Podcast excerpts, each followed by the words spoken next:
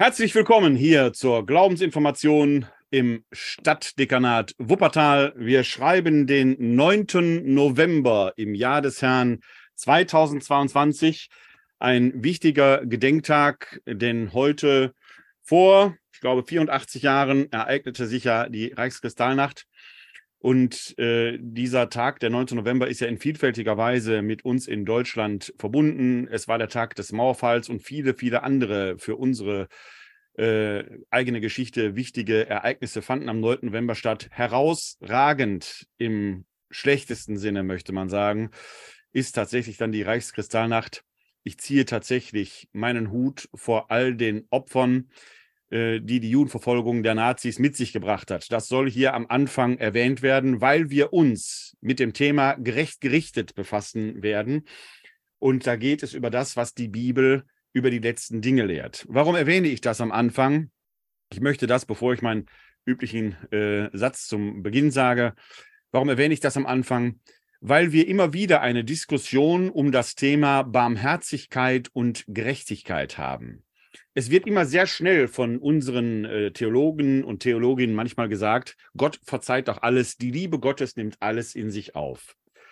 Das ist zwar ein Satz, der als solches nicht falsch ist, der aber schräg und zynisch wird, wenn man die Barmherzigkeit als alleiniges oben drüber setzt und dann auch denen, die schwerste Verfehlungen begangen haben, die Verbrechen begangen haben, die zahlreiche Menschenleben auf sich haben, einfach mal so die Liebe Gottes darüber deckt. Das kann nicht sein. Gerade in äh, den letzten Tagen wurde in der Kolping-Zeitschrift wieder ein Beitrag veröffentlicht von Bundespräses Hans-Joachim Wahl, der darin wieder schreibt, lateinisch heißt gerade Gnade gratia und diese Gnade ist umsonst, nämlich gratis. Das Geschenk der Liebe Gottes, Gott gießt seine Zuwendung aus, buchstäblich wie mit der Gießkanne. Das dürfen wir so glauben. Wie gesagt, dieser Satz ist als solches, so wie er da steht, nicht zwingend falsch, aber er bleibt schräg. Denn wenn wir mit dieser einseitigen Sichtweise einer Barmherzigkeit Gottes herangehen, an die großen Fragen dieser Welt und die großen Ungerechtigkeiten dieser Welt, dann wird das schräg und zynisch denen gegenüber, die von der Ungerechtigkeit betroffen sind, deren Leiden dann ungesühnt bleibt. Deshalb, und damit steigen wir fast schon in das Thema ein, kann eine Barmherzigkeit nie ohne Gerechtigkeit gedacht werden, weil sonst die größte Barmherzigkeit des Allmächtigen in sich gleichzeitig unbarmherzig denen gegenüber wird, die von Missbrauch, von Tod, Folter, Vergewaltigung und Leid betroffen sind. Wie soll man das einem heutigen Menschen erklären, dass die Barmherzigkeit Gottes sich etwa über die Verfehlungen und Verbrechen von Klerikern legt, die Kinder missbraucht haben und den Kindern gegenüber zu sagen, ihr müsst jetzt verzeihen, kann ja wohl nicht sein. Wer Barmherzigkeit ohne Gerechtigkeit denkt, bleibt zynisch. Und wer Gerechtigkeit ohne Barmherzigkeit denkt, wird möglicherweise unbarmherzig. Tatsächlich muss man beides zusammendenken, ein scheinbares Paradox. Ich habe das am Eingang unserer heutigen Glaubensinformation, die ja heißt, gerecht gerichtet, was die Bibel über die letzten Dinge lehrt, weil diese Fragen uns zumindest in unserer christlichen Theologiegeschichte seit nunmehr 2000 Jahren beschäftigen. Sie waren schon in der Heiligen Schrift im Neuen Testament aktuell und virulent. Und auf diese Reise möchten wir uns heute Abend machen. Mein Name ist Werner Kleine, Pastoralreferent hier in der katholischen Citykirche Wuppertal. Ich begrüße Sie sehr herzlich hier zur Glaubensinformation im Stadtdekanat Wuppertal, die ab diesem Jahr ja komplett digital und online stattfindet. Wir haben ja ein Parallelangebot hier für Wuppertal geschaffen, das dann in Präsenz stattfindet, die Glaubensinformation kompakt, die alle zwei Wochen donnerstags stattfindet. Diese Glaubensinformation findet auch zweiwöchentlich statt. In der Regel sind es bibeltheologisch und ähm, systematisch-theologische Abende. Wir hatten bisher einen Tonus, der sich immer am Glaubensbekenntnis orientierte. Im Groben werden wir das auch in Zukunft weiter behalten. Aber Sie haben die Möglichkeit, Ihre Wünsche mir zu schicken, Ihre Themenwünsche. Ich werde dann versuchen, die aufzunehmen, wenn es sich lohnt, darüber eine große Glaubensinformation von etwa 60 bis 90 Minuten zu halten. Schicken Sie mir dann sehr gerne eine E-Mail an info at katholische-citykirche-wuppertal.de dann äh, werde ich mal schauen, ob wir diese Themen entsprechend aufgreifen können. Immer wieder haben wir auch in der Vergangenheit eine solche Themenreihe gehabt. Sie können sich hier live in das Webinar zuschalten unter www.kck42.de-webinar. Dann sind Sie hier live in der Teilnehmerliste dabei. Ich äh, kann sehen, wer gerade alles hier zuschaut. Sie haben dann die Möglichkeit, über die Handhebefunktion, die Sie unten in der Menüleiste sehen, sich zu Wort zu melden. Ich bekomme dann hier eine Meldung und ähm, so werde ich immer aufmerksam auf den Bildschirm schaue. Ich versuche ja in die Kamera zu sehen. Äh, und dann kann ich Ihnen das Wort erteilen. Sie können dann Ihre Zwischenfrage stellen, sofern das möglich ist. Ich begrüße Sie aber auch sehr herzlich, wenn Sie live bei Facebook heute Abend dabei sind. Auch da habe ich den Stream parallel laufen und versuche, muss die Aufmerksamkeit etwas bündeln. Ich versuche, die Kommentarspalte etwas im Auge zu behalten. Wenn Sie mögen, können Sie auch da Kommentare schreiben. Und natürlich freue ich mich über Ihre Likes und wenn Sie mir Ihre Grüße dort entrichten, von wo aus überall Sie zuschauen. Seien Sie auch herzlich gegrüßt, wenn Sie sich die Aufzeichnung anschauen, die dann in einigen Tagen bei YouTube veröffentlicht wird oder den Audiomitschnitt, den Sie in der Podcast, auf der Podcast-Seite podcast.pr-werner-kleine.de abonnieren können. Dort finden Sie auch den Link zu dem RSS-Feed, den Sie dann in Ihrem Podcatcher abonnieren können. Wo auch immer, wie auch immer Sie hier dabei sind, seien Sie herzlich willkommen gerecht gerichtet über die letzten Dinge, was die Bibel über die letzten Dinge lehrt. Das ist das Thema des heutigen Abends.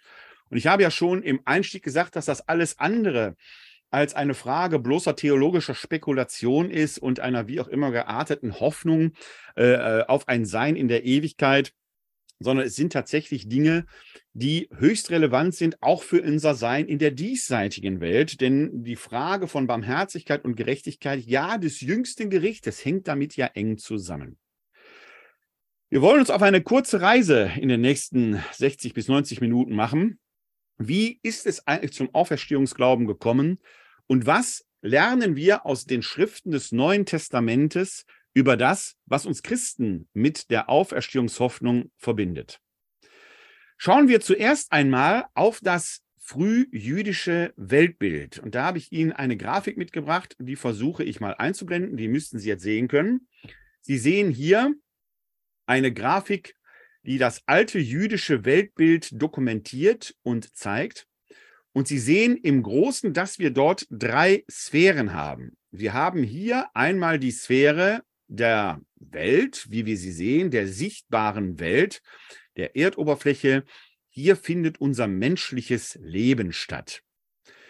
In der früh äh, Weltsicht war dann klar, dass über dieser Welt, nämlich hier oben drüber, hier der Himmel ist. Und den stellte man sich übrigens in sieben Sphären vor, also in sieben Schalen, gemäß der sieben damals bekannten Planeten. In der obersten Sphäre war quasi der Bereich, in dem Gott wohnte, in dem die Herrlichkeit Gottes wohnte. Der verbarg sich gewissermaßen hinter diesen sieben Sphären. Wir finden ja im Buch Exodus diese sehr schöne Erzählung, wie Mose, nachdem er die beiden Steintafeln mit den zehn Geboten erhalten hat, Gott bittet, er möge ihm doch sein Antlitz, seine Herrlichkeit offenbaren. Und Gott weist ihn dann zurecht und sagt, meine Herrlichkeit zu schauen, ist Lebende nicht möglich. Würdest du sie sehen, du würdest augenblicklich sterben. Deshalb kennen wir auch aus den Psalmen diese Bildwelt. Du verbirgst dich hinter den Himmeln wie mit einem Kleid. Gott teilt sich in der Heiligen Schrift nie unmittelbar mit, sondern wenn wir ins Alte Testament schon schauen, dann sehen wir dort immer wieder, dass Gott Boten schickt, Engel schickt, sich hinter den Engeln verbirgt und so weiter und so weiter. Die unmittelbare Erfahrung Gottes wäre für den Menschen fatal.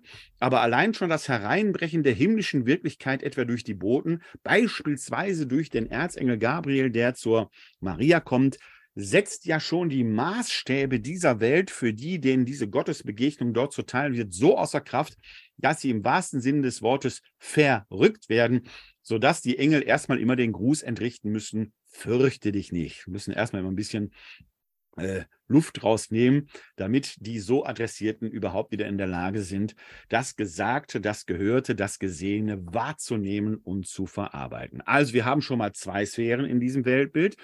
Wir haben die Erde, auf der das irdische Leben stattfindet, und wir haben dann die himmlische Sphäre, die Sphäre, der, äh, in der letzten Endes Gott wohnt, im siebten Himmel. So sagt ja unsere Redeweise auch heute noch, wenn wir ein himmlisches, ein geradezu göttliches Gefühl haben. Aber es ist auch die Sphäre, in der dann die Engelwesen quasi ihren Bereich haben. Und dann für uns jetzt ganz wichtig, gibt es hier unter der Erde einen Bereich, das sogenannte Schattenreich, im Hebräischen Sheol genannt. In diesem Schattenreich hausen alle toten Seelen aber eher als Schattenwesen. Ob die noch eine Identität haben oder wie auch nicht, es ist der Bereich der Unterwelt, den man im Altkeltischen übrigens Hel nannte, woraus sich unser deutsches Wort Hölle herleitet. Die Hölle ist also in diesem Sinn zuerst mal gar kein Ort der Bestrafung, sondern schlicht und ergreifend der Ort der Unterwelt, in dem die, die gestorben sind, eben ihr Dasein fristen. Das zeigt aber auch, es wird im strengen Sinn nicht an eine Auferstehung der Toten geglaubt, sondern alles, was sich abspielt im Bereich des Lebens, findet hier auf der Erde statt. Wenn Gott gerecht ist, dann muss auch diese Frage der Gerechtigkeit hier auf der Erde ihren Ausgleich finden. Und das bildete im alten Judentum, also in einem sehr, sehr alten Judentum, ein Konzept ab, das manche, wenn sie das gleich hören, auch heute noch im Kopf haben. Wenn ich Ihnen zum Beispiel diesen beliebten Spruch sage, kleine Sünden bestraft der liebe Gott sofort, dann verbirgt sich da genau das Prinzip hinter, das im sehr alten Judentum als Tun-Ergehen-Zusammenhang gedacht wurde.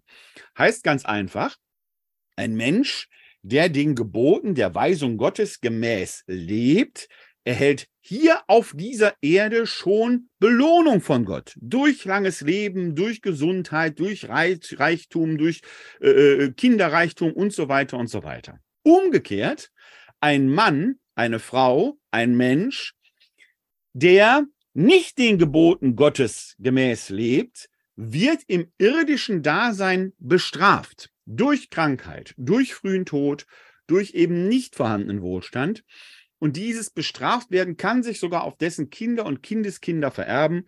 Das heißt, wenn die Schuld so groß ist, dass selbst ein früher Tod sie nicht hielt, könnte es sein, dass tatsächlich die Kinder und Kindeskinder daran noch leiden. Dieser Tun-Ergehen-Zusammenhang zeigt, wirft aber eine Reihe von Problemen und Fragen auf, äh, denen wir uns gleich widmen werden. Aber ich will noch einen kurzen Blick auf diesen Tun-Ergehen-Zusammenhang werfen, weil der zum Beispiel im Leben Jesu eine Rolle spielt. Da kommen Menschen zu Jesus und fragen ihn, was haben denn die Böses getan, die da am Turm von Shiloach zu Tode gekommen sind? Und Jesus weist diese Sicht zurück. Er sagt, das funktioniert so nicht.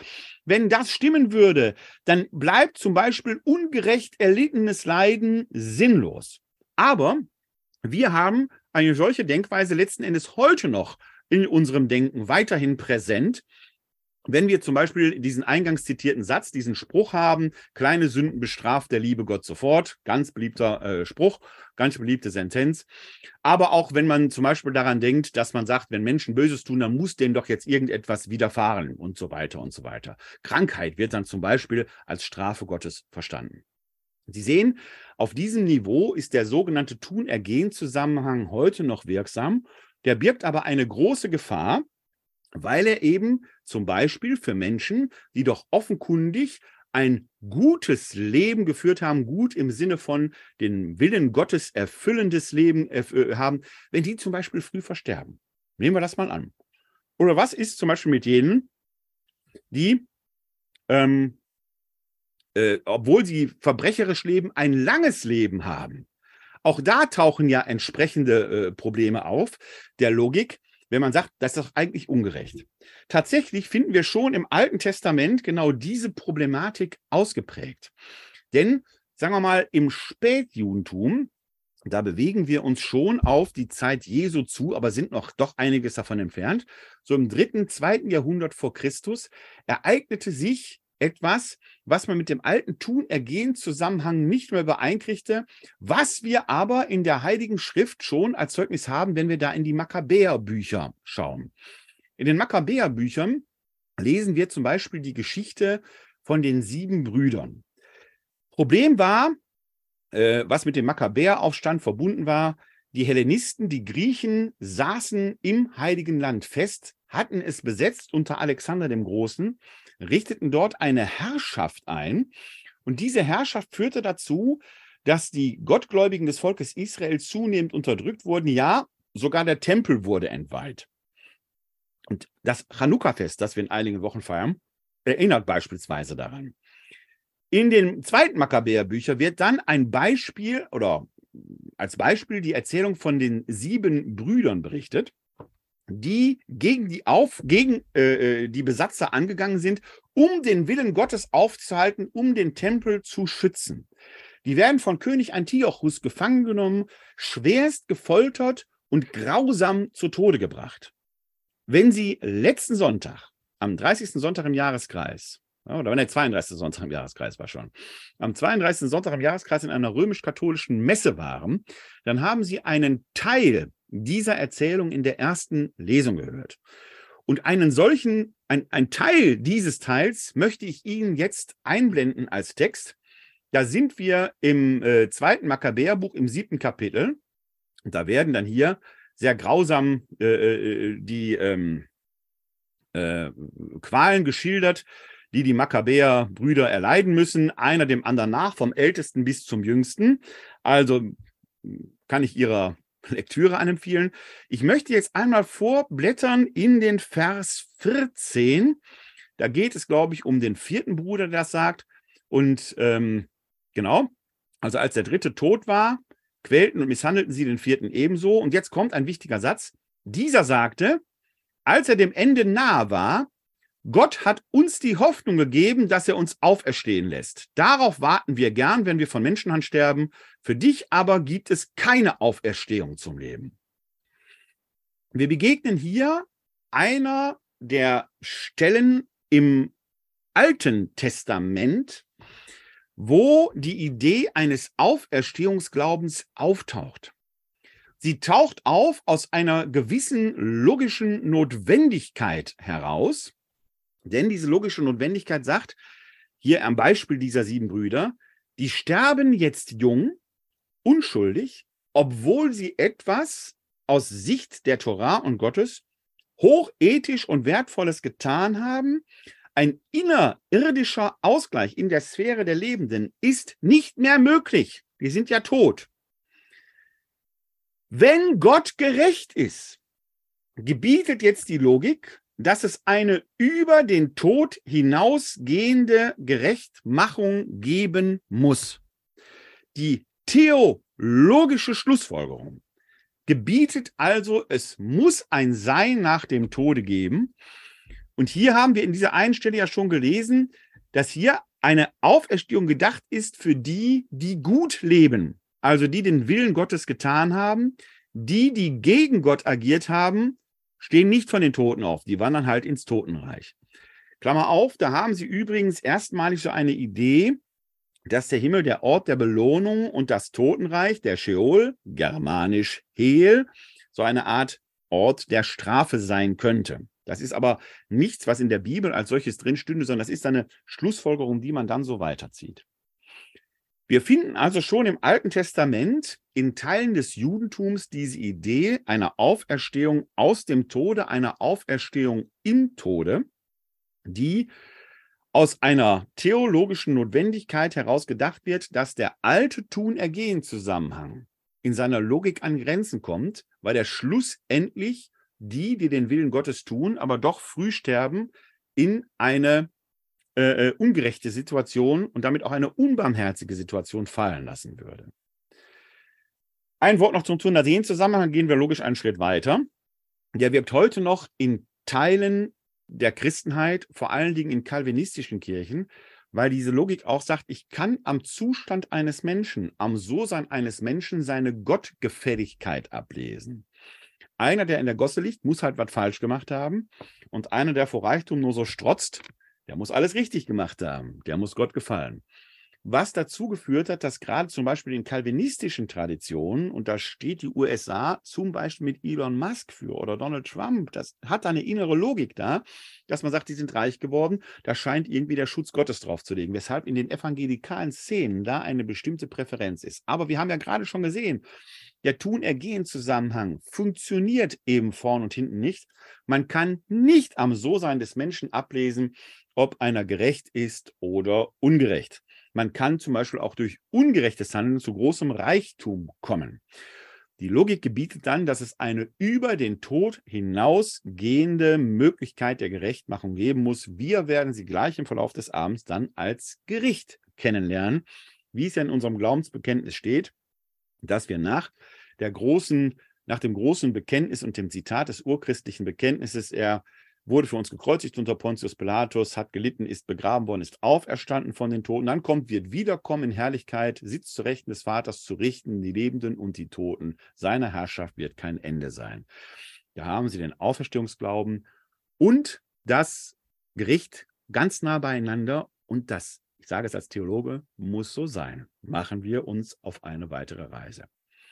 Wir sehen also im Frühjudentum, dass wir da schon die Entdeckung der Auferstehung, so nenne ich es mal, haben. Die wird also als solches da schon postuliert.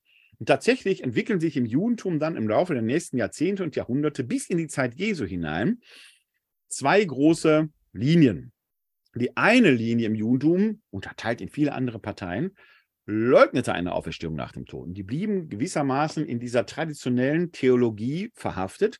Das hört sich jetzt so despektierlich an, das meine ich gar nicht so despektierlich, denn man muss ja sagen, eine Auferstehung aus dem Tod zu glauben, ist ja schon eine einigermaßen steile These, weil wir ja hier auf der Erde dafür überhaupt keine Hinweise haben, außer der theologischen Schlussfolgerung, die auf der Frage nach der Gerechtigkeit Gottes beruht. Hier laufen tatsächlich ja keine Toten rum, die aus den Gräbern aufgestiegen werden, sodass wir sagen könnten, seht her, da laufen sie doch, die Auferstandenen. Also von daher gibt es natürlich durchaus Gründe dafür, einen Auferstehungsglauben abzulegen, abzulehnen. Und zur Zeit Jesu wurde das vor allen Dingen durch die sogenannte Partei der Sadduzäer vertreten, die uns manchmal auch als Schriftgelehrte in den Texten äh, begegnen. Die andere relevante Partei aus dem Neuen Testament, wie gesagt, es gab viele, viele andere, aber uns begegnen primär Sadduzäer und Pharisäer. Die andere Partei, die Pharisäer, glaubten an die Auferstehung. Das ist das Interessante. Wir haben ja in unserer Alltagssprache oft ein etwas despektierliches Sprechen über die Pharisäer. Tatsächlich sind die der Theologie und der Verkündigung Jesu doch recht nah. Es verwundert daher kaum, dass durchaus veritable und prominente Pharisäer im Dunstkreis Jesu zu finden waren. Denken wir an Nikodemus aus dem Johannesevangelium. Denken wir an Josef von Arimathea, von dem es ja heißt, dass er Mitglied des Hohen Rates war. Da saß nur Sadduzäer und Pharisäer. Er wird also Pharisäer gewesen sein. Denken wir an Paulus, der von sich sagt, ich bin Pharisäer. Also, der Konflikt zwischen Jesus und den Pharisäern war da, aber es gab durchaus auch Berührungspunkte. Er kehrt ja sogar in Häusern der Pharisäer ein. Also da muss man sehr vorsichtig sein. Da ist unser Bild von den Pharisäern heute oft sehr schräg. Tatsächlich bildet das Pharisäertum aus dem später, nach der Zerstörung des Tempels in Jerusalem, um die Jahrhundertwende des ersten Jahrhunderts unserer Zeitrechnung das rabbinische Judentum entsteht, das wir bis heute kennen, das eben auch den Auferstehungsglauben vertritt. Tatsächlich haben wir da eine wichtige Partei, die traditionstragend auch in der, äh, in, in, in der Lage war, nach dem Untergang des Tempels das Neue hervorzubringen, und zwar so, dass wir es heute noch haben. Was für ein Vorbild für uns Christen, gerade für uns in der römisch-katholischen Kirche, in der das Priestertum doch durch die vielfältigen Missbräuche mancher Kleriker so in eine Krise gerät, dass man ja fragt, wie soll es da weitergehen? Die Juden haben es geschafft, das Alte nicht hinter sich zu lassen, aber aus dem Niedergang des Alten etwas Neues, Stabiles, Wertvolles hervorzubringen, das bis heute über 2000 Jahre Bestand hat. Und das haben wir den Pharisäern zu verdanken, die eben auch an die Auferstehung glaubten. Das ist, damit sind wir schon im Bereich des Neuen Testamentes angekommen. Zentrales Datum für uns Christen sind und bleiben Kreuzestod und Auferstehung Jesu. Und da schauen wir uns einmal nochmal den zentralen Text an. Ich weiß, dass wir den hier sehr häufig haben, deswegen gehe ich ihn jetzt auch nur kursorisch an. Wir sind da im ersten Korintherbrief im 15. Kapitel, denn da geht es ja um die Verkündigung des Paulus an die Korinther, die offenkundig ihre Fragen hatten an die Logik der Auferstehung von den Toten. weil es eben erstmal sich dem Verstand nicht erschließt, dass Tote einfach so wieder auferstehen. Und tatsächlich lesen wir da direkt in den ersten Versen, ich erinnere euch, Brüder und Schwestern, an das Evangelium, das ich euch verkündet habe. Ihr habt es angenommen, es ist der Grund, auf dem ihr steht. Durch dieses Evangelium werdet ihr gerettet werden, wenn ihr festhaltet an dem Wort, das ich euch verkündet habe, es sei denn, ihr hättet den Glauben unüberlegt angenommen. Kleine Zäsur. Ja, Paulus weist die Korinther also darauf hin, ihr habt doch nicht ja einfach was geglaubt. Ihr habt euch doch nicht überreden lassen, irgendeinem dahergelaufenen Geschwätz, sondern ihr seid überzeugt gewesen von dem, was ich sage. Also ihr habt es doch überlegt angenommen. Und jetzt denn vor allem habe ich euch überliefert, was auch ich empfangen habe. Nochmal die Erinnerung, das, was jetzt kommt, ist ein Glaubensbekenntnis, das Paulus schon vorgefunden hat. Das hat er also nicht selber geschrieben, sondern er überliefert es. Damit sind wir auch schon in diesem kleinen Zeitfenster. Die Bekehrung Pauli etwa 33, 34, 35. Der Tod äh, Jesu Christi am Kreuz nach der synoptischen Chronologie etwa im Jahr 30. Also kommt dieser Text, den wir jetzt hier haben, in diesem Zeitfenster zwischen 30 und 33, grob gesagt, muss dieses Textfragment, muss diese Glaubensformel schon da gewesen sein. Und da schreibt Paulus, Christus ist für unsere Sünden gestorben gemäß der Schrift und ist begraben worden. Er ist am dritten Tage auferweckt worden gemäß der Schrift. Das ist erstmal das Glaubenserkenntnis. Ja, war Kreuz, ist dort gestorben, äh, gemäß der Schrift. Er ist begraben worden, er war also richtig tot und ist dann am dritten Tage auferweckt worden. Und jetzt kommt's. Wie kann man das beweisen? Der Auferstandene ist ja Menschen erschienen. Und diese Auferstehung, diese Erscheinung des Auferstandenen ist das Relevante.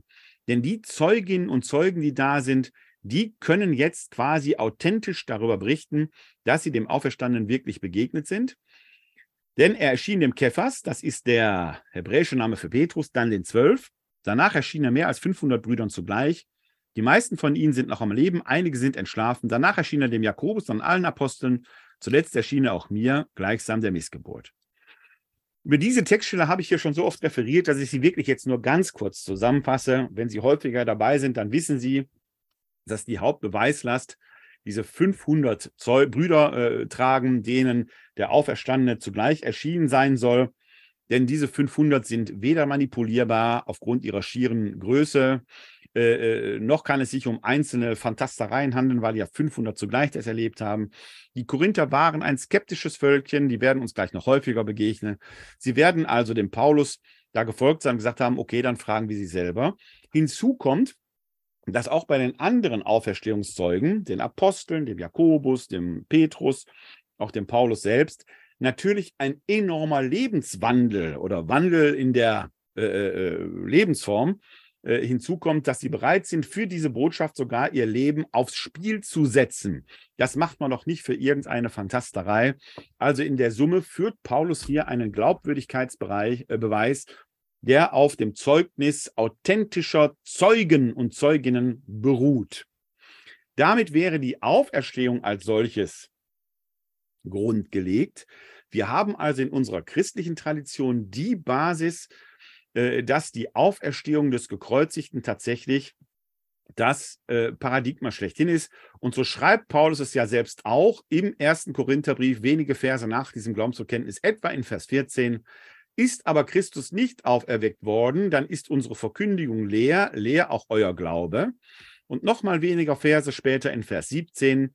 Wenn aber Christus nicht auferweckt worden ist, dann ist euer Glaube nutzlos und ihr seid immer noch in euren Sünden. Auch die in Christus Entschlafenen sind dann verloren. Heißt ganz kurz und knapp gesagt, man kann vieles glauben. Das Christentum basiert auf Kreuzestod und Auferstehung Jesu. Das ist die Basis, aus der letzten Endes alles andere folgt. Und dann ist darin ja noch etwas begründet, auf das wir auch schon häufiger zu sprechen gekommen waren, dass nämlich der Kreuzestod selber ja als Fluchtod galt, mit Verweis auf Deuteronomium 21, Vers 23, wer am Holze hängen stirbt, der ist ein von Gott verlassener, ein Gott verfluchter. Die Auferstehung selber kann aber nur als Gott gewirkt gedacht werden. Der Gottverlassene wird von Gott gerettet. Dieses Paradox ist die Keimzelle des christlichen Glaubens, der christlichen Theologie. Und bei Paulus selbst spielt das eine wichtige Rolle, möglicherweise, war genau dieses Paradox der Grund, dass er die Kirche einmal verfolgt hat, weil es für ihn undenkbar war, dass man an einen Messias glaubte, der am Kreuz den Fluchtod gestorben sein soll. Das galt als blasphemisch. Das war auch im frühen, in dem Judentum zur Zeit Jesu oder zur Zeit der Apostel die Sollbruchstelle, an der man sich eben reiben konnte, wenn man an Stephanus die Rede vor dem Hohen Rat denkt und so weiter, dann kreist alles genau darum, der Glaube an einen Gekreuzigten war eine riesen Torheit für die Griechen und für die Juden, wie Paulus es sagt, ein Ärgernis, ein Skandalon. Das war blasphemisch. Für Paulus aber und die frühen Christen ist es der Grund für die entscheidende Erkenntnis des Heils. Und Paulus bringt das im zweiten Korintherbrief auf den Punkt, wenn er dort schreibt, ich muss die Stelle eben einblenden, da sind wir im zweiten Korintherbrief, Kapitel 5, Vers 21. Moment, ich rufe die Stelle nicht hier auf. 2 Korinther 5, 21. Jetzt müsste sie kommen, da ist sie auch. Wir haben in, im Corpus Paulinum, in den echten Paulusbriefen, drei Anspielungen auf dieses zentrale Thema. Es scheint ihn also wirklich umgetrieben zu haben. Wir haben diesen Gedanken im Römerbrief, wir finden ihn im Galaterbrief und in einer besonders einprägsamen Weise, wie ich finde, eben hier im zweiten Korintherbrief, Vers 21. Da sagt er, er hat den, der keine Sünde kannte, für uns zur Sünde gemacht, damit wir in ihm Gerechtigkeit Gottes würden. So wie der Satz jetzt da steht von Paulus aus dem äh, irgendwo um das Jahr 50 herum, erscheint der einigermaßen rätselhaft. Ich versuche den aufzuschlüsseln. Er hat ihn, der keine Sünde kannte. Die Sünde ist ein Zustand, nicht primär die Tat. Eine Tat kann zu diesem Zustand der Sünde führen, nämlich der Gottgetrenntheit. Die Sünde ist das Abgesondertsein von Gott. Jesus, in dem Gott selber offenkundig gewirkt hat, kann in diesem Sinne ja gar nicht von Gott getrennt sein, weil Gott in ihm war. Wir sind hier auf der Ebene des Neuen Testamentes noch nicht im frühen vierten Jahrhundert, wo die christologische Diskussion wahrer Gott und wahrer Mensch entschieden wird. Wir sind am Anfang dieser Diskussion, aber schon ist klar, dass in Jesus Gott auf einer besonderen Weise gewirkt hat und gegenwärtig war. Deswegen kann der keine Sünde kennen. Er wurde zur Sünde gemacht. Das ist die Umschreibung für den Kreuzestod, den Fluchtod. Wer am Holze hängen stirbt, ist ein Sünder, ein von Gott getrennter, damit wir in ihm Gerechtigkeit Gottes würden, damit mit uns etwas passiert.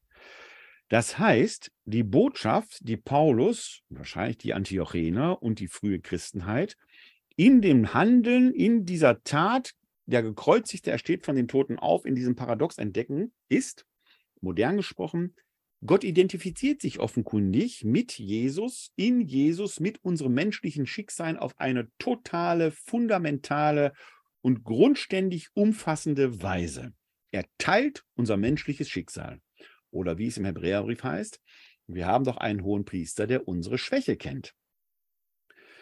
Wenn er sich mit unserem menschlichen Schicksal total identifiziert, heißt das automatisch auch, er muss sterben, weil der Tod nur halt zu unserem menschlichen Sein gehört. Jesus stirbt aber nicht irgendeinen Tod, sondern den niedrigsten aller denkbaren Tote, den Fluchtod am Kreuz, damit auch die, die diesen Tod, vielleicht weil sie ein Schwerstverbrechen begangen haben, sterben, sich mit ihm identifiziert wissen können. Jetzt kommt der Change, damit mit uns etwas passiert, damit wir Gerechtigkeit Gottes würden. Jesus ist ja von den Toten auferstanden. Und jetzt gibt es quasi so eine Logik, wenn sich Gott schon mit unserem menschlichen Schicksal bis in den Tod identifiziert, dann ist die Auferstehung Jesu offenkundig das fundamentale Signal und Zeichen, dass diese Identifikation unsererseits mit ihm über den Tod hinaus gilt. Wir werden also wie er von den Toten auferstehen. Das ist der Kern dieses Satzes. Das ganze Handeln, Leiden und Sterben Jesu hat den Sinn, diese Liebe und Nähe Gottes zu zeigen, der uns zu sich holen will. Und zwar sogar jemand, der am Kreuz stirbt. Da sind wir jetzt genau an dem Kern Barmherzigkeit und Gerechtigkeit. Denn wenn selbst der Schwerstverbrecher die Chance hat, zu Gott zu kommen, weil Jesus gezeigt hat, diese Tür steht auf, jede und jeder kann jetzt ohne Vorbedingungen durch diese Tür hindurchtreten, außer vielleicht einer einzigen, Er muss selbst hindurchtreten wollen, sie muss selbst hindurchtreten wollen. Es würde niemand gezogen und gezerrt, was auch immer das schlussendlich heißen würde, wenn äh, äh, jemand das nicht will. Das ist nicht die Frage für den heutigen Abend. Die können wir mal irgendwann anders nachgehen. Wenn das für alle gilt und selbst der Schwerstverbrecher so in die ewige Herrlichkeit eingeht, was ist denn dann mit denen, die Opfer seines Verbrechens geworden sind? Eine wichtige Frage, die den Paulus umtreibt. In Korinth hat man tatsächlich daraus eine wichtige Schlussfolgerung gezogen für das eigene Handeln. Man hat nämlich gesagt, wenn offenkundig der alte Tun-Ergehen-Zusammenhang nicht mehr gilt, du musst Gottes Willen tun, damit Gott dich liebt. Wenn Gott uns sowieso liebt, egal was passiert, dann können wir da auch die Sau rauslassen. Und so haben Söhne ihre Mütter geheiratet, man hat Götzenopferfleisch geessen, gegessen, die Reichen haben die Armen über den Tisch gezogen, alles in dem Bewusstsein, es hätten ja immer Jod ihr Jange, Gott liebt auch die allen kleinen Sünderlein, die kommen sowieso in den Himmel, etwa immer so, etwa immer so. Und da schreiben Menschen aus Korinth einen Brief an Paulus. Hast du dir das so vorgestellt? Ist das so? Und Paulus schreibt denen einen Brief zurück. Die Quintessenz kann man in einem Wort zusammenfassen. Ja, nein. Er sagt, die, die so glauben, haben tatsächlich einen starken Glauben, aber durch ihr eigentlich ethisch verderbliches Verhalten führen sie die, die nicht so einen starken Glauben haben, in die Irre. Und das darf nicht sein. Denn der alte Tun-Ergehen-Zusammenhang, du musst Gott erst lieben, du musst erst Gottes Willen tun, damit er dich liebt, der gilt zwar in der Tat nicht mehr, aber jetzt gibt es ein neues Gesetz. Weil dich Gott liebt, vorbehaltlos, sollst du deinen Willen Gottes tun. Gott handelt durch dich in der Welt. Und er bringt das in ein spezielles Bild im ersten Korintherbrief im Kapitel 3. Muss wieder kurz die Bibelstelle aufrufen. So viele Fenster hier am Computer auf, dass man da so ein bisschen blättern muss. Wir sind da im dritten Kapitel des ersten Korintherbriefes. Und da geht es hier unten um die Verse. Ähm, wir fangen ab Vers 10 an. 1 Korinther 3 ab Vers 10, da heißt es, der Gnade Gottes entsprechend, die mir geschenkt wurde, habe ich wie ein weiser Baumeister den Grund gelegt, ein anderer baut darauf weiter. Aber jeder soll darauf achten, wie er weiterbaut. Denn einen anderen Grund kann niemand legen als den, der gelegt ist, Jesus Christus. Ob aber jemand auf dem Grund mit Gold, Silber, kostbaren Steinen, mit Holzheu oder Stroh weiterbaut, das Werk eines jeden wird offenbar werden, denn der Tag wird es sichtbar machen, weil er sich mit Feuer offenbart. Und wie das Werk eines jeden beschaffen ist, wird das Feuer prüfen. Hält das Werk stand, das er aufgebaut hat, so empfängt er Lohn. Brennt es nieder, dann muss er den Verlust tragen, er selbst wird aber wird gerettet werden, doch so wie durch Feuer hindurch. Wisst ihr nicht, dass ihr Gottes Tempel seid und der Geist Gottes in euch wohnt? Wer den Tempel Gottes zerstört, den wird Gott zerstören, denn Gottes Tempel ist heilig und der seid ihr. Wir fangen erstmal mit diesem Bild vom Tempel Gottes an. Als Paulus diese Worte schreibt, steht der Jerusalemer Tempel noch. Er war das zentrale Kultgebäude der Juden. Und wenn Sie gestern am 8.11. der Diskussion, meiner Diskussion mit Till Steiner über die Priester im Alten und den Priester im Neuen Testament gefolgt sind, dann konnten Sie da auch nochmal aus dem Mund des Kollegen aus Jerusalem hören, wie bedeutsam dieser Tempel eben war. Und der steht noch zur Zeit des Paulus, als er diesen Brief starb. Da ist er noch nicht zerstört.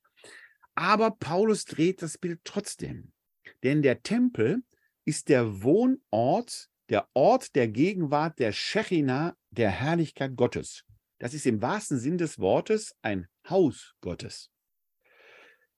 Die Antiochener Christen, zweiter Schwerpunkt im frühen Christentum neben Jerusalem, entwickeln aber aus Kreuzestod und Auferstehung einen wichtigen Gedanken weiter. Gerade weil Jesus wie ein Sünder stirbt und von den Toten auferweckt, doch von den Toten auferweckt wird, setzt Gott gleichzeitig darin ein Signal, dass jetzt etwas Neues passiert. Dass nämlich offenkundig, das Einhalten der Torah alleine nicht mehr zwingend in die Gerechtigkeit Gottes führt. Das war der alte Tun ergehen zusammen. Hältst du Gottes Gebote weisen, wirst du gerettet. Da dieser Satz aus Deuteronomium, der am Holz hängen stirbt, ist ein von Gott verfluchter, Teil der Tora ist und Gott jetzt selber darüber hinwegschreitet, setzt Gott ein Zeichen. Die Tora ist zwar nicht außer Kraft, aber sie ist nicht mehr allein seligmachend, es geht jetzt darüber, der auf dem Pfad Gottes als solches zu wandeln, und zwar im Glauben und seinem Willen insgesamt Ausdruck zu verleihen, was zum einen zur Heidenmission führt, aber zum anderen dann eben auch zu dieser neuen Auferstehungshoffnung und zum dritten zu einem besonderen Bewusstsein des einzelnen Menschen. Denn so wie Gott den Adam angehaucht hat und wie Christus nach dem Johannesevangelium als Auferstandener seine Jünger anhaucht, so wird auch Gottes Geist in uns eingehaucht, denn der Adam, der erste Mensch, wird durch die Einhauchung des göttlichen Atems lebendig. Wir atmen auch.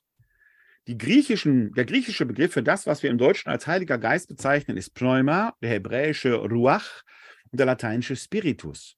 Und alle drei Begriffe heißen konsequenterweise Atem, Hauch. Das deutsche Wort Geist ist eher der heilige Gast, der in uns wohnt. Wenn Gott in allem, was atmet, wohnt, auch in mir und in Ihnen, liebe Zuschauerinnen und Zuhörer, dann sind wir damit Wohnsitze Gottes, ergo Tempel Gottes. Wir brauchen kein steinernes Haus mehr. Wir sind lebendige Steine. Gott wohnt in uns.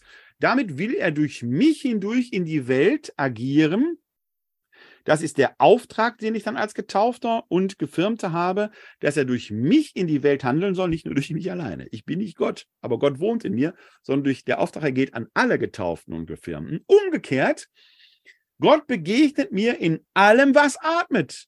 Ob die Menschen glauben oder nicht, ist irrelevant. Gott wohnt in ihnen. Ob sie das selber ahnen, ist irrelevant. Sie haben Würde, weil sie atmende Wesen sind und streng genommen kann ich das auch auf die Tier- und Pflanzenwelt übertragen. Das ist der Auftrag. Deshalb, und hier blende ich den Text nochmal ein, spricht Paulus eben hier unten, wisst ihr nicht, dass ihr Gottes Tempel seid und der Geist Gottes in euch wohnt? Das ist genau die Idee.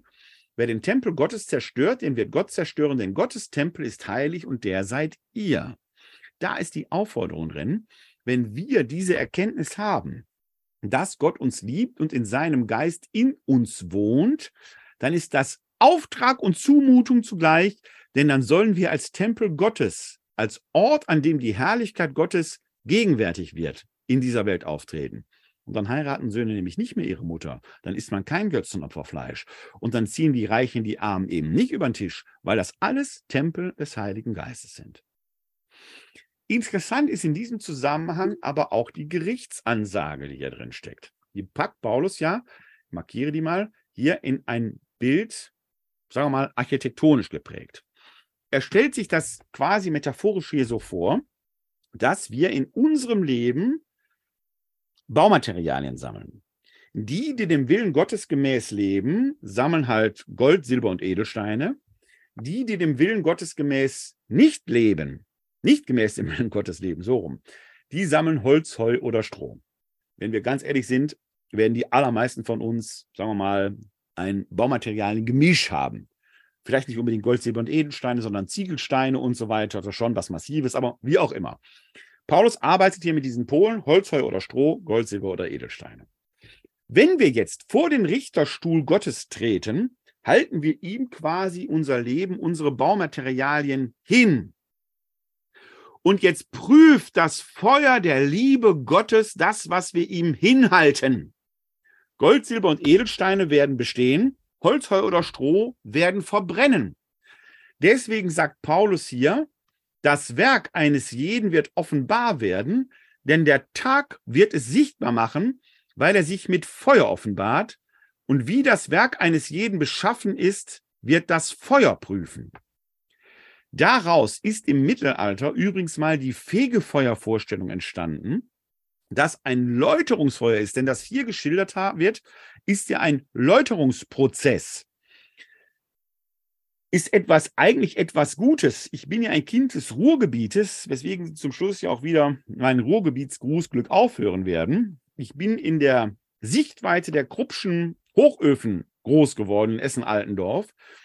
Und ich weiß, dass der Stahl lange im Kohlenfeuer sein muss, um gut und hart zu werden. Ich verstehe nicht, warum man dafür betet, dass Menschen schnell aus dem Fegefeuer kommen. Das ist etwas Gutes, wo wir reingemacht werden sollen, wo das, was noch gefehlt hat, quasi hart und gut und wertvoll gemacht wird.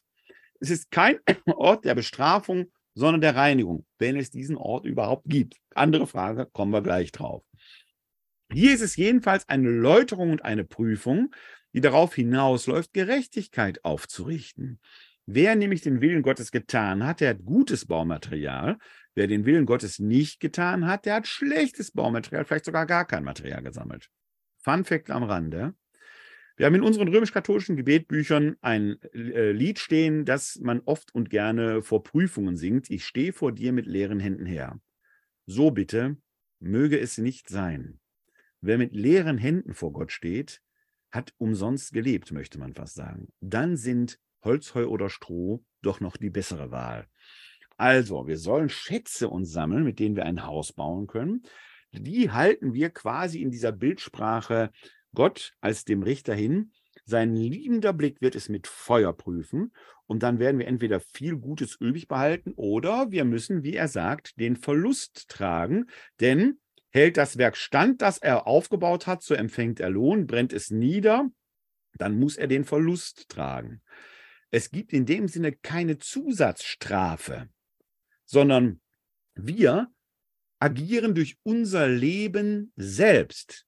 Wichtig aber der folgende Satz, er selbst aber wird gerettet werden, doch so wie durch Feuer hindurch.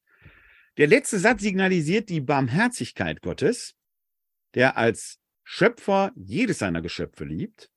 Diese Geschöpfe aber agieren frei und weil sie frei agieren, können sie natürlich auch am Willen Gottes vorbeigehen. Dann sammelt man Holzheu oder Stroh.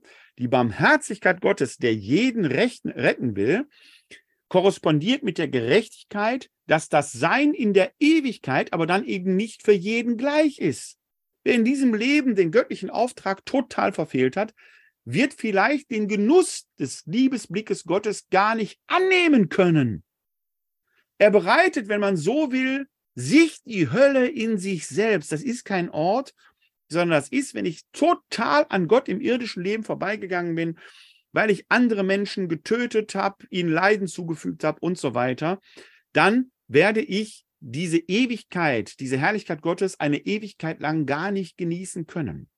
Heißt konsequent, auch Adolf Hitler, Saddam Hussein und Wladimir Putin werden im Himmel sein. Ja, die werden im Himmel sein, aber sie werden im Himmel, diesem Ort des glückseligsten Friedens schlechthin, Glück nicht empfinden können. Sie bereiten sich die Hölle selbst, obwohl der Heilswille Gottes weiter präsent ist.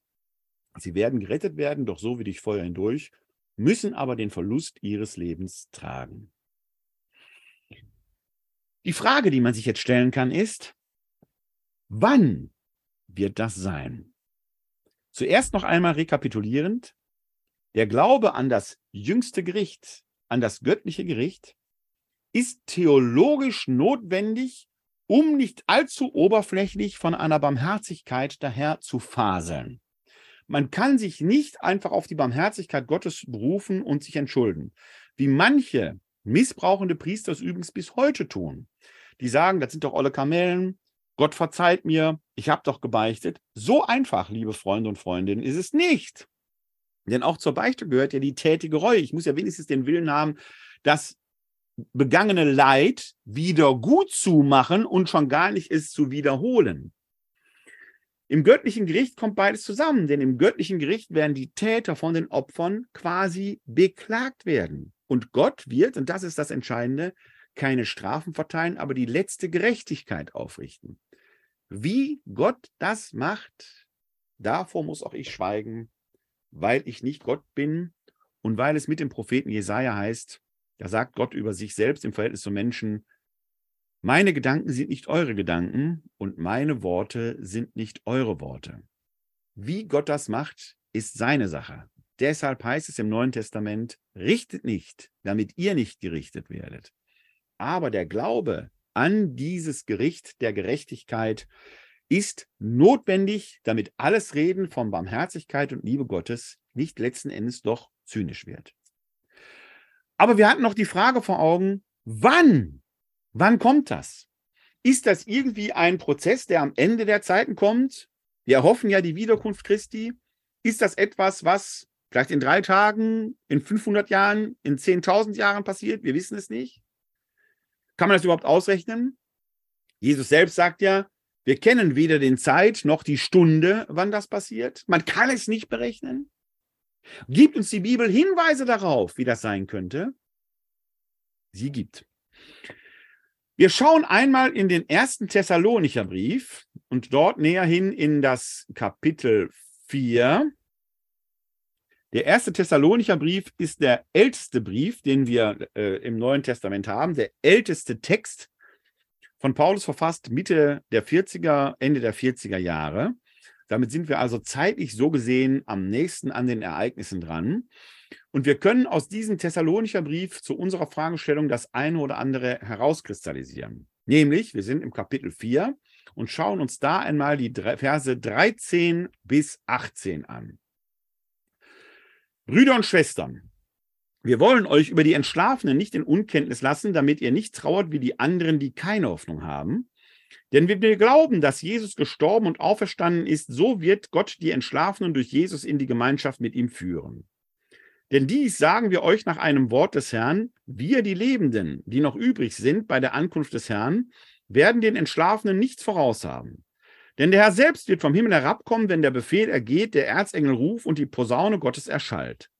Zuerst werden die in Christus Verstorbenen auferstehen, dann werden wir, die Lebenden, die noch übrig sind, zugleich mit ihnen auf den Wolken in die Luft entrückt zur Begegnung mit dem Herrn. Dann werdet ihr, werden wir immer beim Herrn sein. Tröstet also einander mit diesen Worten. Dieser Text lässt erahnen, wie die Verkündigung des Paulus gewesen ist. Paulus hat auf der einen Seite die Auferstehung des Gekreuzigten verkündet und damit auch die Botschaft von der Erlösung, von der Liebe Gottes, dass selbst die Sünder haben eine Chance, zu Gott zu kommen, wenn sie Glauben haben und ihr Leben nach diesem Glauben ausrichten. Und Paulus hat offenkundig die bevorstehende Wiederkunft Christi verkündet. Das finden wir in vielen seiner Briefe. Man denke nur an den ersten Korintherbrief, wo er das Ideal der Ehelosigkeit damit begründet, dass er sagt, heiraten, ich sage es mit meinen Worten, Paulus sagt es vornehm, als ich es jetzt sage, heiraten lohnt sich einfach nicht mehr, weil die Wiederkunft Christi unmittelbar bevorsteht. Statt eure Gedanken mit der Vorbereitung von Hochzeiten zu äh, äh vergeuden, macht euch bereit für die Wiederkunft Christi. Und dann ganz bemerkenswert, weil er offenkundig doch weiß, wie Menschen ticken. Er weiß nämlich, dass der Verzicht auf die Hochzeit die Sehnsucht zueinander möglicherweise sehr groß werden lassen kann und sagt, wenn die Sehnsucht so groß wird, dass der Verzicht zum Problem wird, weil euch dann die Sehnsucht letzten Endes von Christus wegtreibt, dann heiratet in Gottes Namen schnell, damit ihr die Birne wieder frei bekommt, um euch auf die Wiederkunft Christi vorzubereiten. Sehr lebenspraktisch, sehr menschennah, kein Ideal der Ehelosigkeit, sondern eher ein Ideal, lebt so, dass ihr Christus in eurem Leben Raum geben könnt. Und wenn dann die Ehelosigkeit, vulgo Zölibat, zum Problem wird, dann ist das kein Symbol für die Christusnähe mehr. Lebt so, dass ihr Christus nicht aus dem Blick verliert. Das ist die Idee und offenkundig wird die Wiederkunft Christi eben als sehr nah bevorstehend erwartet.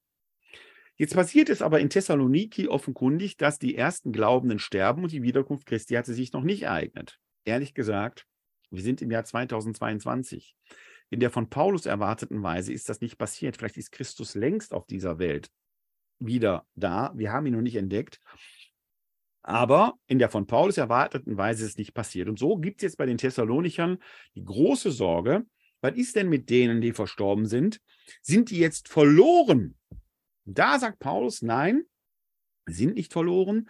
Wenn die Posaune, also der Schofar erstallt und der Tag des Herrn kommt, sich die Wiederkunft Christi ereignet, dann kommen zuerst die Verstorbenen aus ihren Gräbern und werden zu Christus geführt und dann kommen wir, die Lebenden, hinterher. Tot zu sein hat gewissermaßen einen Zeitvorteil, weil man den Vortritt hat. Schöne Antwort. Tröstet einander mit diesen Worten. So schließt Paulus ja. Diese Antwort ist bestechend, birgt aber ein Problem nämlich das Problem, wo sind die denn jetzt? In den Gräbern hatte man doch nur Leiber bestattet und man darf sich da nichts vormachen. In den antiken Sarkophagen, die waren aus Kalkstein, wurde das Fleisch aufgrund der Beschaffenheit des Kalksteines chemisch sehr schnell zersetzt. Da blieb nicht viel übrig von den Leibern. Nach einem Jahr waren da nur noch Knochen drin. Das heißt, diese Hoffnung, die Särge gehen auf und dann kommen die Toten daraus, die funktioniert so einfach nicht. Wo ist also die Seele? Eine leiblose Seele ist ja nicht vorstellbar. Wenn wir die Seele keine Form, keine Identität hätte, würden die Seelen jetzt so einer Seelensuppe zerfließen. Und hier muss man einen kleinen Rekurs auf das Griechische machen, denn das, was wir unter Körperlichkeit verstehen, wird im Griechischen sprachlich differenziert. Das Griechische kennt auf der einen Seite den Begriff Sarx. Den haben wir auch schon oft gesprochen, weil der im Glauben zur Kenntnis vorkommt, dass er Fleisch angenommen hat. Sarx. Sarx ist das, was Sie beim Metzger kaufen, was Sie im Sommer auf den Grill legen. Sarx ist das hier. Das ist Materie pur.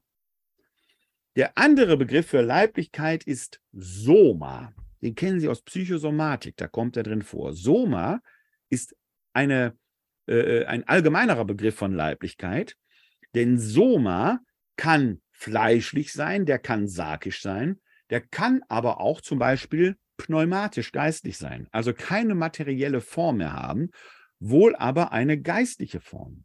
Auffällig ist zum Beispiel, dass der auferstandene Jesus von einer anderen Identität, von einer anderen Erscheinung gewesen sein muss als der irdische, selbst die, die mit ihm eng verbunden waren, Maria von Magdala, die Emmos-Jünger und so weiter, erkennen ihn zuerst nicht, Erst auf den zweiten Blick macht er sich erkennbar am Klang seiner Stimme, an den Wundmalen, an bestimmten Handlungen, die er vollzieht. Das heißt, die gesamte Persönlichkeit und Identität Jesu ist in dem Auferstandenen gegenwärtig. Es gibt ein maximales Moment der Kontinuität. Gleichzeitig ist die Erscheinung selber maximal unterschiedlich. Es gibt ein maximales Moment der Diskontinuität. Das gibt uns einen Hinweis darauf, dass im Tod eine Verwandlung passiert. Der ist vielleicht nicht im Tod, wie auch immer, es muss eine Verwandlung passieren. Wir müssen ja einen, einen Auferstehungsleib erhalten, der für die Ewigkeit tauglich ist. Dieser Leib, der sarkische Leib, ist für Zeit und Raum gemacht. Die Ewigkeit definiert sich aber als pure, reine Gegenwart etwas, das wir hier auf der Erde gar nicht empfinden können. Wir haben zwar den Eindruck, wir wären gegenwärtig, aber tatsächlich gleitet uns die Zeit ja so durch die Finger. Immer dann, wenn ich denke, diesen Moment will ich festhalten, ist der Moment schon zur Vergangenheit geworden. Wir sind hier in einem permanenten Prozess des Werdens und Vergehens. Wenn Sie da, wo Sie jetzt sitzen, gleich aufstehen werden und Sie angenommen, Sie haben sich diese Folge komplett von Anfang bis Ende angeguckt, dann sind Sie in dieser Zeit anderthalb Stunden älter geworden. Man merkt das hoffentlich nicht an, aber über mehrere Jahre merkt man doch einen Alterungsprozess. Hier ist permanentes Werden und Vergehen. Die Ewigkeit definiert sich durch reine, pure Gegenwart in höchster, dynamischer, lebendiger Potenz. Keine Frage. Aber es gibt kein Werden und Vergehen mehr.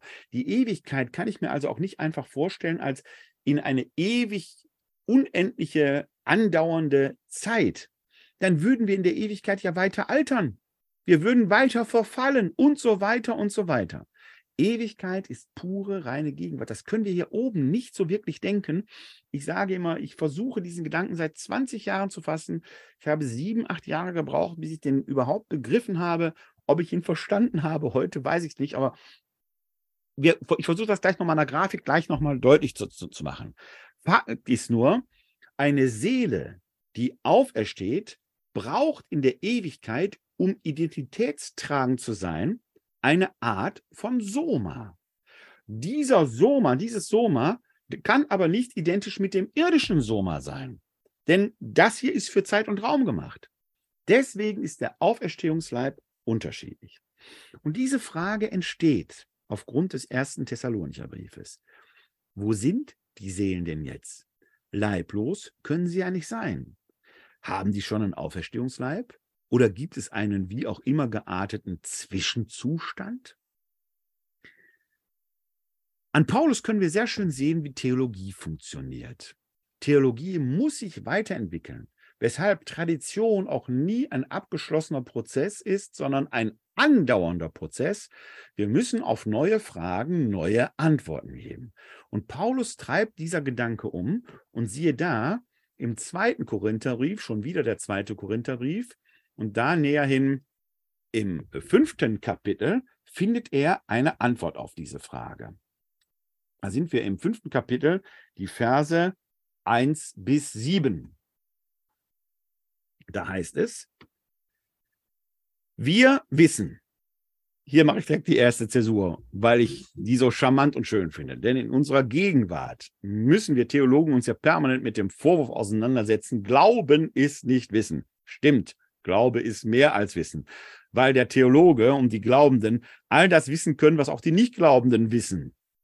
Plus das, was wir im Glauben aufgrund dessen, was wir wissen können, erkennen. Glaube ist also nicht defizitär dem Wissen gegenüber, sondern mehr als Wissen. Hier aber schreibt der Paulus im Griechischen Eudamen. Wir wissen. Wir glauben also nicht bloß, wir haben diese innere und äußerliche Gewissheit. Das ist ein Fakt. Da spekuliert er gar nicht drüber. Also, wir wissen, wenn unser irdisches Zelt abgebrochen wird, dann haben wir eine Wohnung von Gott, ein nicht von Menschenhand errichtetes ewiges Haus im Himmel. Im gegenwärtigen Zustand seufzen wir und sehnen uns danach, mit dem himmlischen Haus überkleidet zu werden. So bekleidet werden wir nicht nackt erscheinen. Solange wir nämlich in diesem Zelt leben, seufzen wir unter schwerem Druck, weil wir nicht entkleidet, sondern überkleidet werden möchten, damit so das Sterbliche vom Leben verschlungen wird. Bis dahin erstmal. Hier findet Paulus die Antwort auf die Frage der Thessaloniker. Er sagt nämlich, wir wissen, wenn unser irdisches Zelt abgebrochen wird, dann haben wir eine Wohnung von Gott, ein nicht von Menschenhand errichtetes ewiges Haus im Himmel. Paulus war Zeltmacher von Beruf, das wissen wir aus einer Notiz in der Apostelgeschichte. Er wendet also jetzt hier eine Metapher an, die ihm nur allzu vertraut ist. Er weiß, ein Zelt ist schon stabil, bietet auch Schutz, aber ist verletzlich. Wenn die Stürme da hineingehen und so weiter, kann ein Zelt auch schon mal abgerissen werden.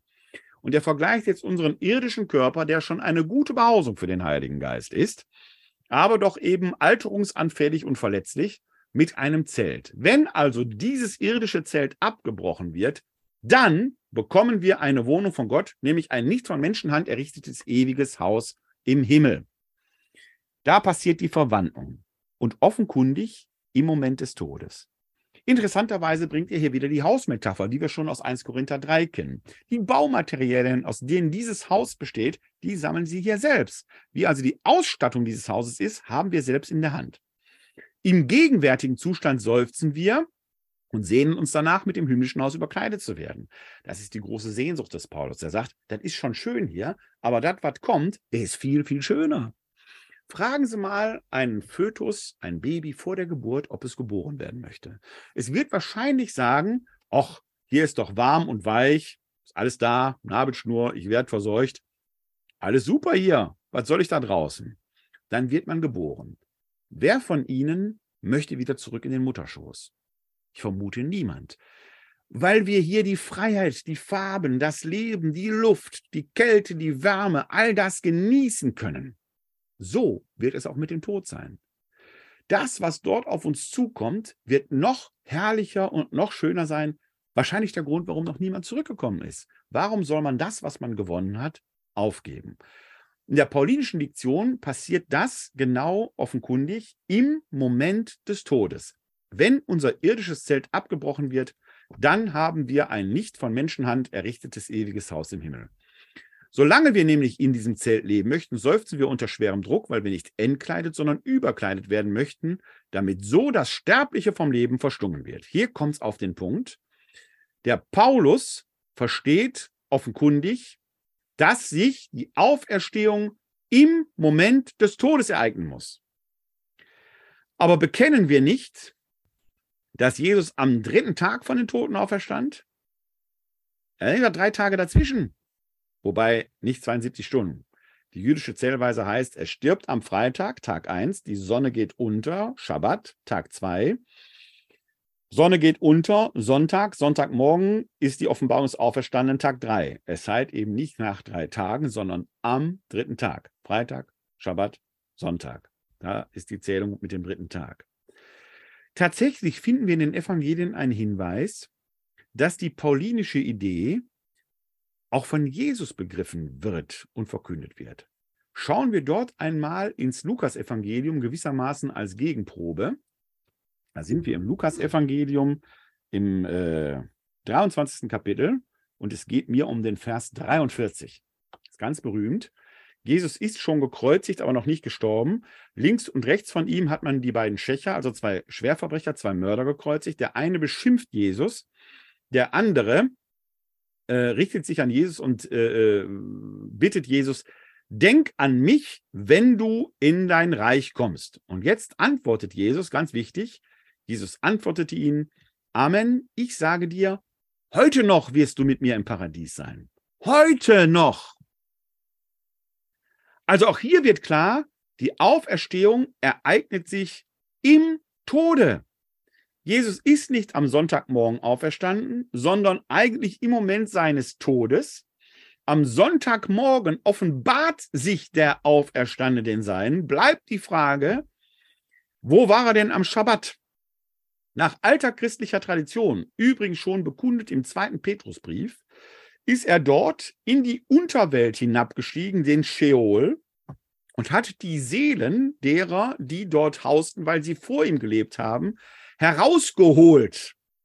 Es gibt apokryphe Evangelien, das, zum Beispiel das Nikodemus-Evangelium oder das Petrus-Evangelium, die entfalten das in einer reichen Bildwelt, wie Jesus an die Pforten der Unterwelt donnert, die aufgesprengt werden, er die Ketten der dort Gefangenen zerreißt und die alle herausführt in das Reich Gottes, in einer gewissen Weise natürlich dann auch zum Gericht.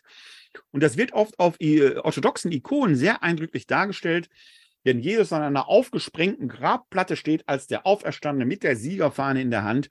Der reicht die Hände herunter und zieht zwei Figuren heraus, zwei Nackte, ein Mann, eine Frau, beide einem Apfel in der Hand. Adam und Eva, die ersten Menschen, auch sie werden von Jesus herausgeführt.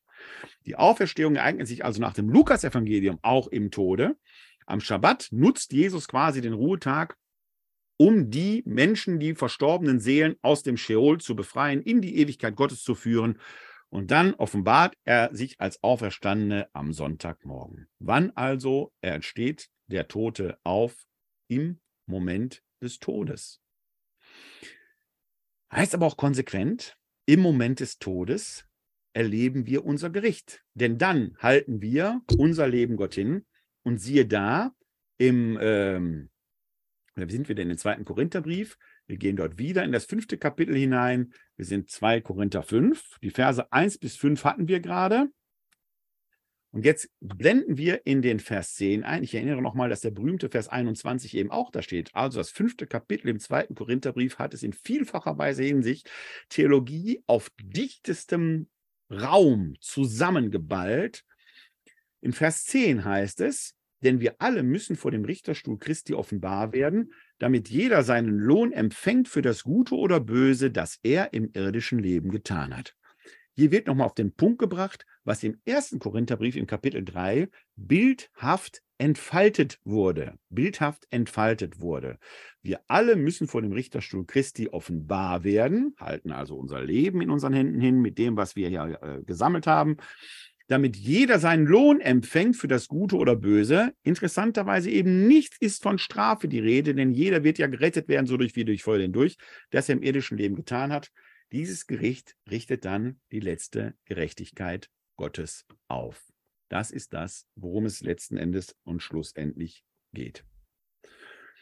Jetzt haben wir schon eine Reise gemacht. Barmherzigkeit ohne Gerechtigkeit ist nicht denkbar, Gerechtigkeit ohne Barmherzigkeit auch nicht.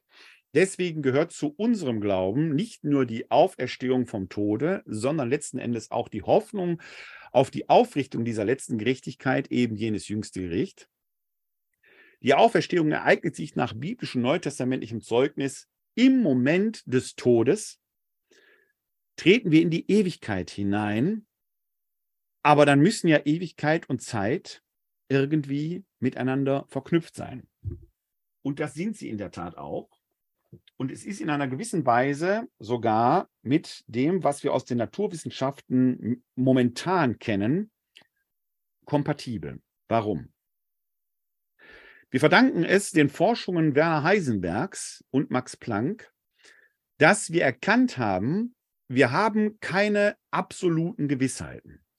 Werner Heisenberg mit seiner Heisenbergschen Unschärferelation hat zum Beispiel entdeckt, dass Quanten in dem Sinne sehr abhängig davon sind, wie wir sie beobachten. Sie können sich als Welle verhalten, sie können sich als Teilchen verhalten. Es kommt darauf an, wie man drauf schaut. Zu dieser Unschärferelation gehört auch zum Beispiel, dass man sagen muss, das Elektron, das zu dem Atom hier auf der Spitze meines Stiftes gehört, ist wahrscheinlich hier. Es könnte sich aber auch gerade auf dem Mars befinden. Wir wissen das nicht genau. Das ist schon mal Punkt 1 dieser Determinismus, den man in den frühen Naturwissenschaften hatte, ist heute so nicht mehr haltbar. Wir reden von Wahrscheinlichkeiten. Damit hatte ja bekanntermaßen Albert Einstein seine Probleme. Max Planck hingegen entwickelt diesen Gedanken weiter und forscht und stellt fest, dass unsere Zeit und unser Raum gar nicht in einem Kontinuum verlaufen, sondern in sehr, sehr kleinen Einheiten, der sogenannten Planckzeit und dem sogenannten Planckraum. Ich kenne die Einheit jetzt nicht ganz hundertprozentig. Ich meine, dass die Planckzeit 10 hoch minus 45 Sekunden wäre. Kann auch 10 hoch minus 43 Sekunden sein. Müssten Sie jetzt googeln. Auf jeden Fall sehr, sehr, sehr klein. Wir können, Menschen können das nicht empfinden. Das ist unterhalb, weit, weit, weit, weit, weit unterhalb unserer Wahrnehmungsschwelle. Das Interessante ist, dass unterhalb dieser Schwelle oder quasi zwischen diesen kleinen Zeiträumen die Naturgesetze nicht mehr nachweisbar sind. Wir wissen ehrlich gesagt gar nicht, ob die da überhaupt gelten. Wir können da gar nicht hineinsehen. Wir haben keine Möglichkeit. Was konsequent heißt, der Heisenbergschen Unschärferelation und der Planckzeit-Planckraum, der Urknall selber, die anerkannteste Theorie, woher kommt das Weltall, ist für uns nicht greifbar. Wir können nur bis 10 hoch minus 45 Sekunden heranrechnen. Es ist sehr wahrscheinlich, dass es dieses Ereignis gegeben hat, aber greifen können wir es nicht, weil wir diesen Moment der Entstehung von Zeit und Raum nicht fassen können. Wo der seine Ursache hat, können wir auch nicht sagen. Das ist ja das Problem der Forschung von Stephen Hawkings, dieses großen Physikers, der sich um die Zeitforschung verdient gemacht hat der dann aber immer zu der Frage kommt, was war vor der Zeit? Da ist in der Formulierung ja schon ein logischer Fehlschluss drin, weil die Zeit ein Vorher und Nachher kennt. Was vor der Zeit war, ist ja eben zeitlos. Da war die Zeit ja nicht. Es kann kein Vorher geben. Für uns ist es die Ewigkeit. Und ganz ehrlich gesagt, man kann ja sogar die Frage stellen, ist die, was ist da zwischen diesen Räumen, den zehn, äh, kleinsten Einheiten der Planckzeit und des Planckraumes? Der Theologe könnte spekulativ einwerfen, Vielleicht umgibt uns die ganze Zeit die Ewigkeit. Sterben wäre dann das Heraustreten aus der Zeit in die Ewigkeit in dem Sinne, man tritt einen ganz winzig kleinen Step beiseite wie eine Phasenverschiebung. Ich weiß nicht, ob Sie Raumschiff Enterprise mögen. Ich bin so ein Trekkie-Fan. Da gibt es schon mal so Serien, wo dann Phasen verschoben werden, wo andere Universen und sowas stattfinden. Ist quasi wie eine kleine, winzige Phasenverschiebung. Man tritt einen ganz kleinen, winzigen Schritt zur Seite und ist in der Ewigkeit. In dieser Spekulation möchte ich Ihnen jetzt ein, eine kleine Skizze malen, wie man das Verhältnis von Zeit und Ewigkeit auch zusammenfassen könnte. Dazu blende ich mal mein Whiteboard ein. Möge die Übung gelingen.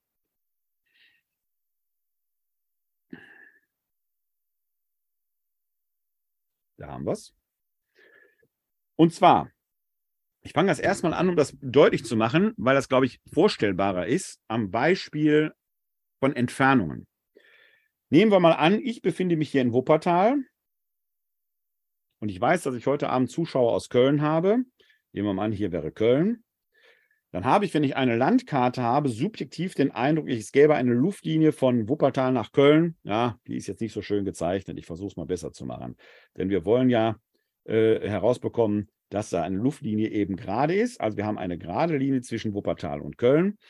Sagen wir mal, sind vielleicht 30 Kilometer Luftlinie. Luftlinie. Tatsächlich aber liegt zwischen mir und Köln ein kleiner, winziger für mich subjektiv kaum wahrnehmbarer Teil der Erdkrümmung. Tatsächlich laufe ich einen kleinen Teil Erdkrümmung mit, weil die Erde ja eine Kugel ist. Also ist die gerade Linie, die Luftlinie eine Illusion. Tatsächlich gehe ich eine kleine Kurve, wenn ich den Weg zu Fuß oder mit dem Auto auf unmittelbarem Weg zurücklegen könnte. Was, wenn das mit der Zeit genauso ist? Und dass die Zeit nicht linear, sondern gekrümmt verläuft, ist ja ein Ergebnis der Einsteinschen Relativitätstheorie, dass sich Zeit krümmen lässt und mal langsamer, mal schneller verläuft. Zumindest objektiv gesehen. Subjektiv gibt es wieder eine kontinuierliche Lauflinie. Aber die Experimente Einsteins zeigen eben, dass da unterschiedliche Parameter werden. Das ist eben dann die Relativitätstheorie. Das heißt, auch die Zeit ist eben möglicherweise gar kein linearer Zeitstrahl, wo wir hier den Urknall haben und dann hier irgendwo Julius Caesar. Hier ist dann Jesus Christus geboren. Hier stirbt er im Jahr 30, Kreuzestod und dann sind wir irgendwo hier auf der Linie, was weiß ich, 2022 und dann geht das so weiter und so weiter. Das ist das, was wir subjektiv erleben, dass das eine lineare Linie ist. Aber was, wenn auch diese Linie eine Krümmung hat, wenn die gar nicht linear ist, dann schafft uns das die Möglichkeit für ein Bild. Ich versuche mal weiter zu blättern. Gibt es hier eine neue Seite? Kann man die aufrufen? Muss ich mal gucken, ob wir eine neue Seite machen können. Fügen Sie eine neue Seite ein. So. Wenn wir uns mal, und die Steilvorlage gibt mir jetzt interessanterweise Stephen Hawking, der sagt, Ursächlich für den Urknall sei eine Energiesuppe in höchst verdichteter Potenz in einer Singularität. Warum Stephen Hawkings das nicht Gott nennen kann, erschließt sich mir nicht. Es wäre genau das, was ich Gott nenne. Gott hat weder Zeit noch Raum, er ist zeitlos, unendlich, allmächtig und aus räumlicher Sicht aber auch singulär, also ein Punkt. Eine Singularität hat keinerlei Ausdehnung. Null, nada, jente. So ist die Ewigkeit auf den Punkt gebracht. Wenn wir uns jetzt mal vorstellen, einen Teich oder einen spiegelglatten See, keine Welle, kein Nichts. Und ich werde jetzt mit meinem Finger genau in die Mitte dieses Sees hinein tippen, da wo mein Punkt hier ist. Dann wird sich von da aus eine Wellenbewegung verbreiten. Na, so. Die wird Kreise ziehen, die wird immer größer werden und immer größer und immer größer. Das Hineintippen ist der Urknall. Und da heraus entstehen jetzt Wellen Zeit und Raum. Auf jedem Punkt dieser Welle ist hier der Urknall, dieser Urimpuls gleichermaßen gegenwärtig. Die Ewigkeit ist auf jedem Punkt der Welle da. Gleichzeitig breitet sich die Welle aus und es entsteht Geschichte, sodass man sagen kann, hier auf dieser Welle ist meinetwegen dann hier der Urknall. Und hier ist irgendwo Julius Caesar, hier ist das Jahr 0, hier ist das Jahr 30 und hier ist dann das Jahr vielleicht 2022 und so weiter. Jetzt ahnen Sie schon, die anderen Punkte sind auch schon längst da, aber wir reiten auf der Welle. Wir sind irgendwo hier auf dieser Welle. Ja, wir jetzt genau hier. Und die Geschichte wird aus unserer Sicht als Wellenreiter erst entfaltet. Aus Sicht der Ewigkeit hier ist sie längst schon vollendet, weil sie aus der Ewigkeit kommt und auf die Ewigkeit zurückgeht. Das ist übrigens ein Bild, mit dem die Offenbarung des Johannes spielt, wenn sie die großen Plagen und Entscheidungen dieser Weltzeit in drastischen Bildern darstellt, gleichzeitig immer die Perspektive des Himmels hat, aus der der Sieg Christi immer schon endgültig feststeht. Bei der Frage nach der Auferstehung ist das aber relevant, denn als Wellenreiter gehen wir nach und nach aus dieser Welle heraus. Aus Sicht der Ewigkeit treten wir aber alle gleichzeitig hinzu, weil es in der Ewigkeit ja keine Zeit mehr gibt. Das ist also eine Frage, Relativitätstheorie, Heisenbergsche Unschärferelation, aus welcher Sicht, aus welcher Perspektive beobachte ich das Geschehen? Als Reiter der Zeit- und Raumwelle gehen wir nacheinander, aus Sicht der Ewigkeit treten wir gleichzeitig hinzu. Das heißt, wenn ich sterbe, am Tage X werde ich gleichzeitig mit Julius Caesar und all den anderen vor dem Richterstuhl Christi stehen, werde dort mein Leben hinhalten und es wird sich dann entscheiden, aus welchem Material mein Haus für die Ewigkeit besteht. Ich weiß nicht, ob es bei mir für Gold, Silber und Edelsteine reicht. Ziegelsteine sind, glaube ich, schon ganz gute dabei. Also es wird, glaube ich, was einigermaßen Stabiles sein und Ihnen wünsche ich das letzten Endes auch. Das ist zweifelsohne ein wenig theologische Spekulation, so ein bisschen angedockt an die Naturwissenschaften, zugegebenermaßen. Aber es zeigt, dass in dieser Denkweise das, was wir naturwissenschaftlich schon erkannt haben und wissen können, zumindest kompatibel ist mit dem, was wir hier im Neuen Testament über die Idee, was nach dem Tod kommt, denken können.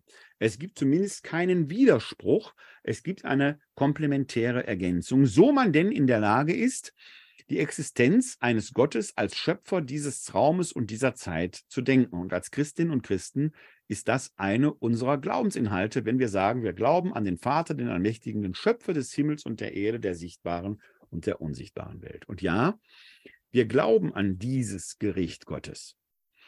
Jetzt bringt Paulus dieses Bild ja in diese architektonische Frage der Baumaterialien. Und wir hatten eingangs schon mal gehört, wenn das stimmt, wenn diese Spekulation, die ich hier gerade grafisch versucht habe zu entwickeln, einen gewissen Wahrheitsanspruch hat, dann müssen wir damit zurechtkommen, dass auch die Menschen, die in dieser Geschichte Leid, Gewalt, Tod, Krieg über die Menschheit und die Welt gebracht haben, dass auch die in der Ewigkeit sind. Adolf Hitler, Saddam Hussein, Muammar Gaddafi und wie sie alle heißen, all die werden vor dem Richterstuhl Christi stehen, die werden von den Toten auferstehen. Und weil es in der Ewigkeit keine, keinen Raum mehr gibt, kann es keine Hölle als Ort geben. Es kann kein Fegefeuer als Vorzustand geben. Es kann keinen Limbus geben als Ort, wo die Ungetauften das Paradies zwar sehen können, aber nicht ins Paradies dürfen, weil sie nicht getauft sind. Es gibt nur das eine Reich Gottes mit Gott als Richter, dem wir unser Leben hinhalten. Wenn Gott gerecht ist, dann kann es den Tätern dort nicht wie den Opfern gehen. Es kann Missbrauchern nicht so gehen wie denen, die missbraucht wurden.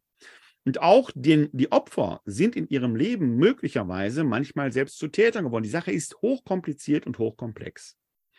Es ist Gottes Sache, darüber zu richten. Ich will es mal in ein moderneres Bild fassen. Ach, ich schicke jetzt zuerst ein Bild vor, das mir mal ein Frauenarzt erzählt hat. Das funktioniert auch. Ich möchte Ihnen zwei Bilder schenken, die in ihrer Bildhaftigkeit höchst unvollkommen, aber doch einigermaßen anschaulich sind. Der Frauenarzt fasste, nachdem ich mit ihm über dieses Thema diskutiert hatte und wir uns die Bibeltexte angeschaut haben, einmal so zusammen. Was sagt dann? Ist es mit dem Himmel quasi wie mit einem großen Krankenhaus, in das wir nach unserem Tod kommen. Gott will uns heil machen in unserem Leben, das Fegefeuer, die Läuterung. Und dann gibt es die Menschen, die kommen in die Teppichabteilung. Damit bezeichnet er die Privatpatienten. Das sind die, die gut gelebt haben, die werden gut versorgt. Die meisten von uns kommen auf eine gute Station. Einige werden auf dem Flur liegen und manche liegen ganz unten im Keller. Auch dort werden sie versorgt, aber es ist nicht der Ort, wo man wirklich sein möchte. Dieses Bild transportiert sehr schön den Heilsgedanken Gottes und gleichzeitig die Gerechtigkeit. Mein Bild ist, weil ich durchaus auch Genussmensch bin, ein bisschen anders funktioniert aber ähnlich. Ich könnte mir den Himmel vorstellen wie ein ausgezeichnetes italienisches Restaurant. Diejenigen, die dem Willen Gottes getan haben, haben die besten Plätze mit der tollsten Aussicht und bekommen die erlesensten Speisen. Viele andere bekommen sehr gute Speisen, sind auch im Restaurant, können sich am Genuss freuen. Und dann gibt es einige, die müssen bedienen.